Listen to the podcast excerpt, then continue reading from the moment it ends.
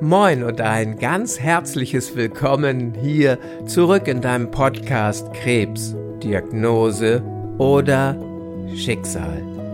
Und wie immer zu Beginn einer Folge mag ich dir dafür danken, dass du mir auch jetzt wieder deine Zeit schenkst, um bei dieser mit einem vielleicht streitbaren Titel besetzten Folge dabei zu sein. Ich mag aber auch zu Beginn dieser Folge den vielen Hörerinnen und Hörern danken, die schon jetzt unseren kostenfreien Workshop nutzen, um erste Erfahrungen mit mentalem Training und auch mit einem Coaching während der Krebstherapie machen. Und danke für die vielen positiven E-Mails, die ihr uns geschickt habt, in denen ihr uns zeigt, dass unsere Arbeit wertvoll ist und dass sie euch hilft.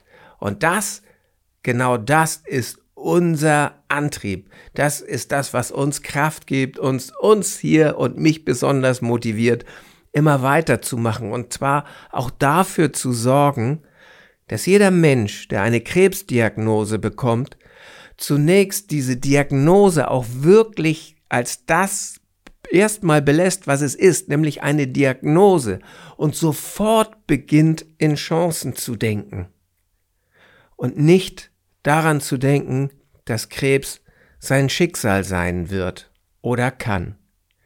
Und da sind wir auch schon bei unserem Titel angelangt.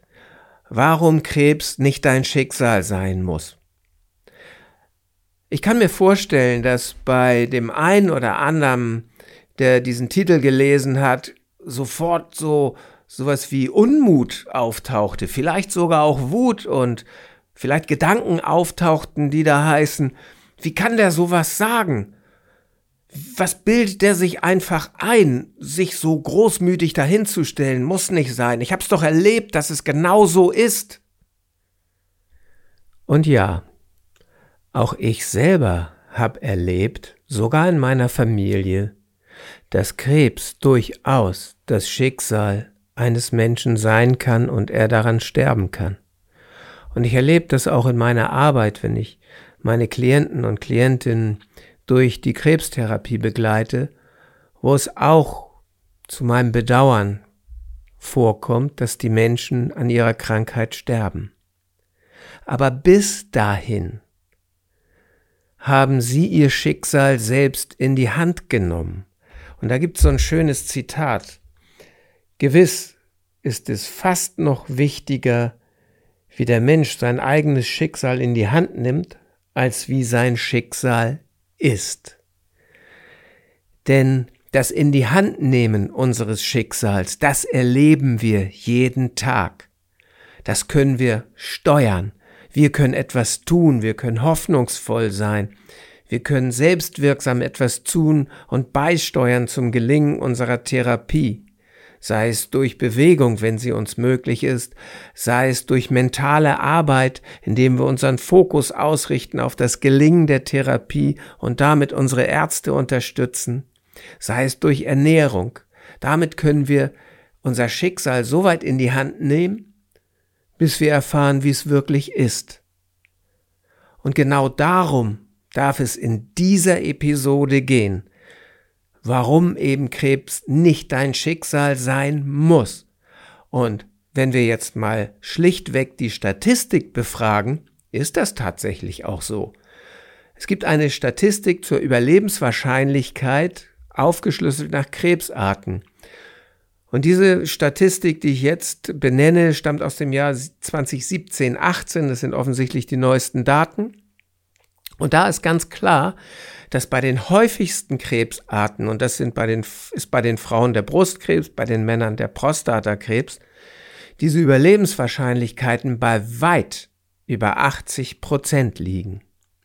Und das heißt für mich tatsächlich, dass Krebs in dieser Beziehung, in dieser Krankheitsform nicht mein Schicksal sein muss. Natürlich wissen wir beide, dass es auch Krebsarten gibt, wo diese Überlebenschance nicht so hoch ist. Aber es gibt diese Chance. Und jeder von uns, der an einer Krebsart erkrankt ist, die nicht so eine hohe Wahrscheinlichkeit hat, darf doch so lange sein Schicksal in die Hand nehmen und so lange daran glauben, dass er zu den Prozenten gehört, die diese Erkrankung überleben, bis das Schicksal ihm etwas anderes erzählt, bis das Leben ihm eine andere Nachricht gibt. Aber so lange darfst du dein Schicksal in die Hand nehmen. Und darum geht's in dieser Episode und darum geht es in diesem ganzen Podcast. Und zu diesem Thema möchte ich dir gern jetzt eine Geschichte erzählen. Und das ist die Geschichte meines Vaters.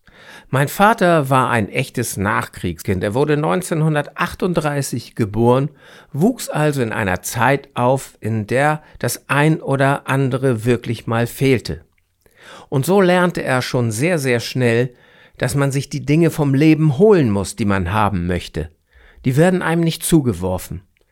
Seine Eltern waren selbstständig und betrieben einen Kohlenhandel, so dass für ihn klar war, für mich gibt's hier immer was zu tun und er musste von Kindesbein an schon mithelfen im Unternehmen.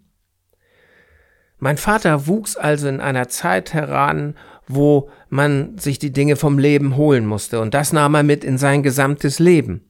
Er war nachher ein wirklich kräftiger Typ. Du musst dir vorstellen, damals wurden diese Kohlen in Säcke verpackt, in so Jute-Säcke. Und in so einem Sack waren 50 Kilo drin, ein Zentner. Mein Vater war damals so ein Bär, dass er sich zwei von diesen Säcken auf die Schultern setzte, also 100 Kilo, und damit vom Lastwagen bis in den Kohlenkeller lief.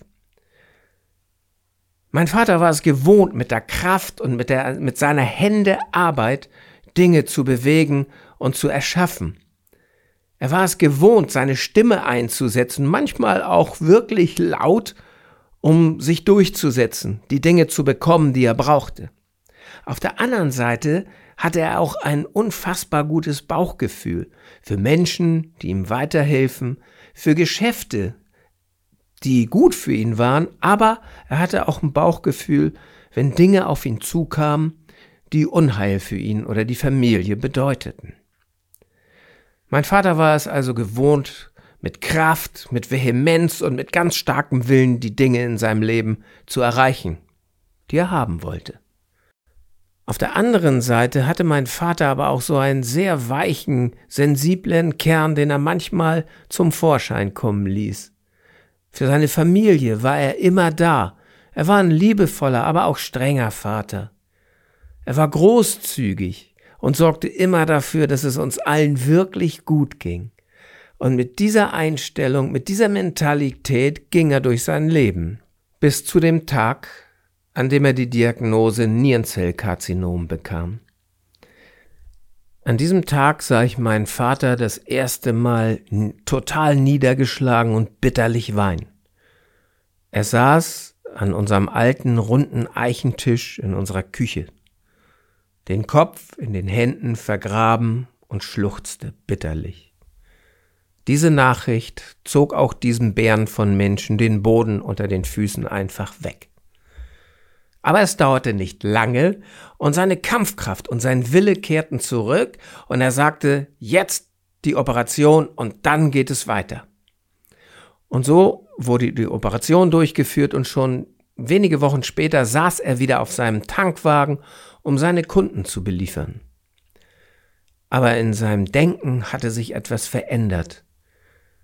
Nicht mehr das Unternehmen, die Firma war jetzt das Allerwichtigste, sondern auch er selbst wurde wichtiger und er sagte, ich muss jetzt was für mich tun und kaufte sich ein Motorrad, eine Harley Davidson, denn Motorradfahren gehörte in seiner Jugend zu seiner Leidenschaft und so sollte es jetzt wieder werden.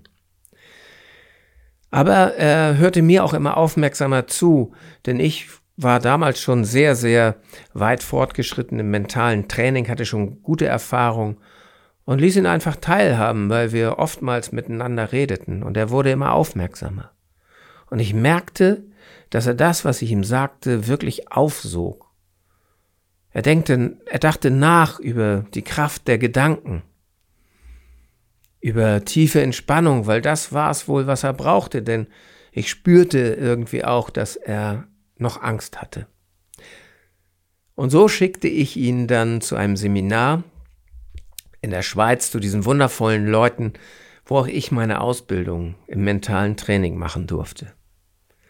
Ich dachte noch so, boah, ob der wohl hinfährt? Aber er fuhr hin. Und als mein Vater wiederkam, war er ein deutlich anderer Mensch. Er hatte dort seine Spiritualität entdeckt. Er hatte wirklich gefühlt, was die Kraft von Gedanken auslösen kann, wie man tiefe Entspannung erlebt und wie man Ängste loslassen kann. Das alles durfte er lernen und er lernte Menschen kennen auf diesem Training, die ähnlich dachten, wie er jetzt dachte. Er hatte auf diesem Training eine wahre Verwandlung gemacht. Und diese Verwandlung sollte ihm im Leben noch helfen, denn einige Jahre später kehrte der Krebs vehement zurück. Das ist die Eigenart eines Nierenzellkarzinoms. Er hatte wieder eine Kontrolluntersuchung gehabt und da war das Bauchgefühl bei ihm, was ihm sagte, hier ist irgendwas nicht wirklich gut. Und so fragte er mich, Andy, kannst du mitkommen zum Besprechungstermin? Ich glaube, da möchte ich nicht alleine hingehen. Und so gingen wir zu seinem Urologen. Wir saßen im Wartezimmer, das Wartezimmer war wie immer voll, aber wir machten unsere Späße, denn wenn mein Vater und ich unterwegs waren, lachten wir immer viel. Dann wurde mein Vater aufgerufen und wir gingen in das Besprechungszimmer. Das war ein sehr helles und freundliches Zimmer mit bodentiefen Fenstern. Die Sonne schien herein, das war lichtdurchflutet und der Arzt war Kunstliebhaber und es hingen wirklich bunte Bilder in seinem Besprechungszimmer. Es war wirklich ein schöner Raum. Aber der Arzt saß uns gegenüber mit wirklich ernster Miene. Und er sagte zu meinem Vater, Herr Woltemart, diesmal sieht es wirklich nicht gut aus. Und ich weiß nicht, ob du das kennst, wenn jemand einen Satz an den Kopf geworfen bekommt und du ganz deutlich siehst in seinem Gesicht, das hat der Mensch nicht verstanden. Das ist bei ihm noch nicht in der Tiefe angekommen. Und genauso war das auch bei meinem Vater.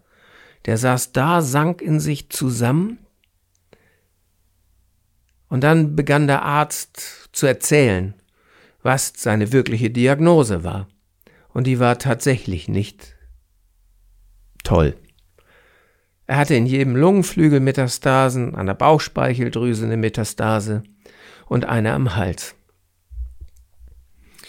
Nachdem der Arzt also seinen Vortrag beendet hatte, schloss er mit den Worten und sagte, Mensch, Herr Woltemart, wollen Sie jetzt nicht nochmal irgendwo schön hinfahren, in den Urlaub?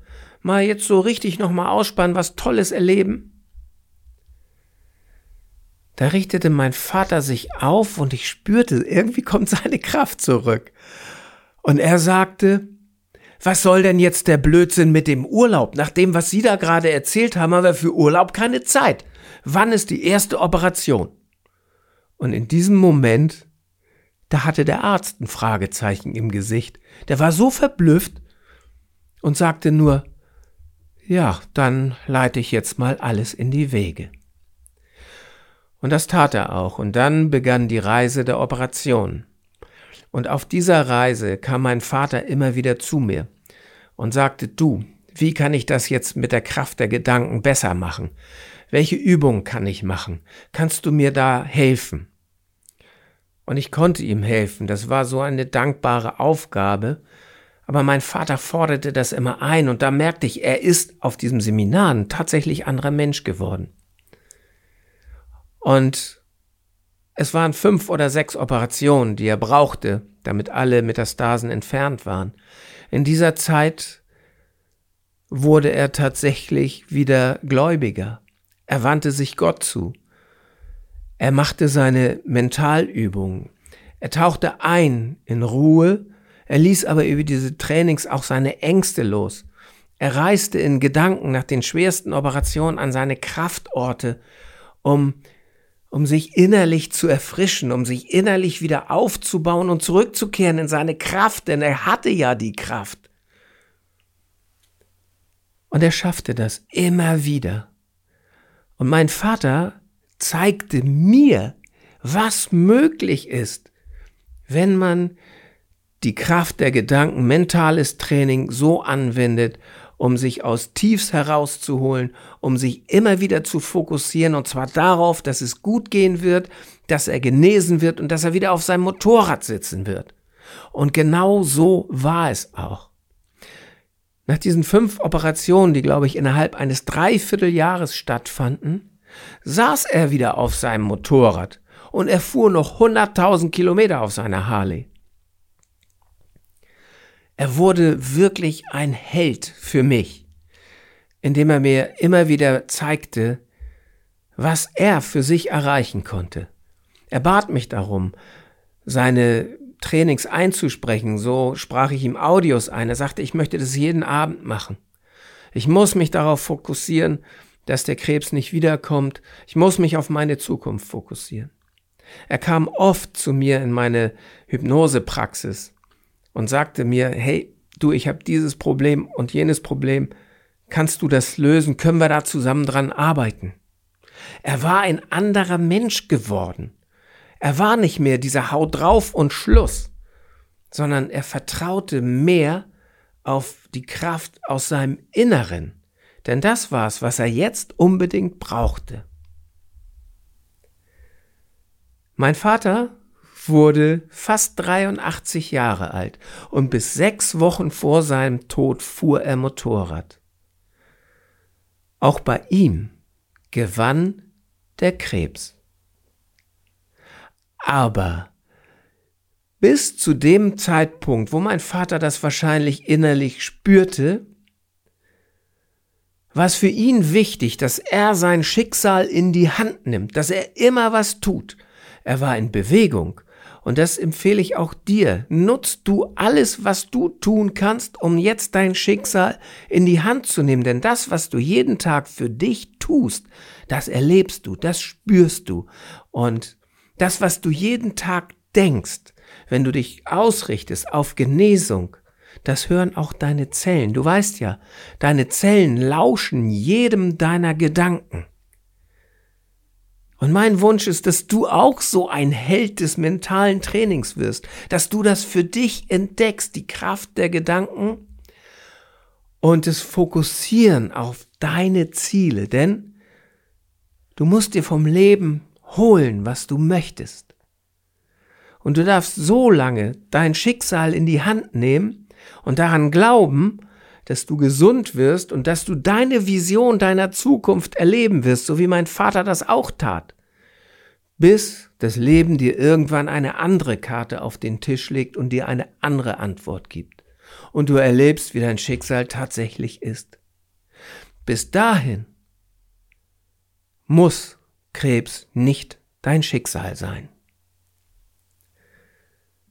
Und deswegen ist mein Wunsch und meine Bitte jetzt an dich, dass du dich nach diesem, nach dieser Episode gleich einträgst in unseren kostenlosen Workshop, um für dich mal herauszufinden, ob mentales Training, ob diese Kraft der Gedanken auch etwas für dich sein kann, was du einsetzen kannst für deine Therapie.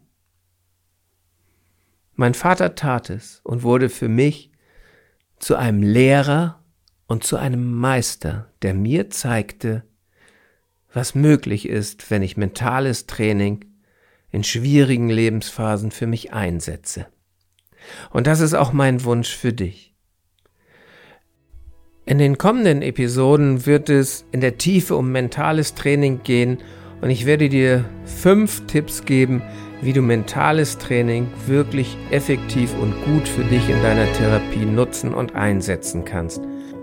Um dich gleich nach dieser Episode für deinen kostenfreien Workshop anzumelden, haben wir dir einen Link in die Shownotes gestellt. Ich freue mich auf dich in den nächsten Episoden und wünsche dir bis dahin alles Gute, dein Andreas.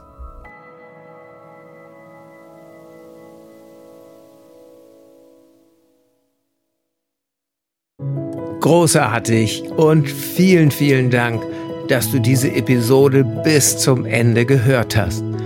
Und als Dankeschön dafür habe ich jetzt ein wirklich besonderes Geschenk für dich. Gemeinsam mit meinem Team habe ich einen kostenlosen Online-Krebs-Coaching-Workshop für dich und für deine Liebsten erstellt. Denn unser Ziel ist es, dass jeder Krebspatient mental und emotional bestmöglich gerüstet seine Erkrankung bewältigen kann.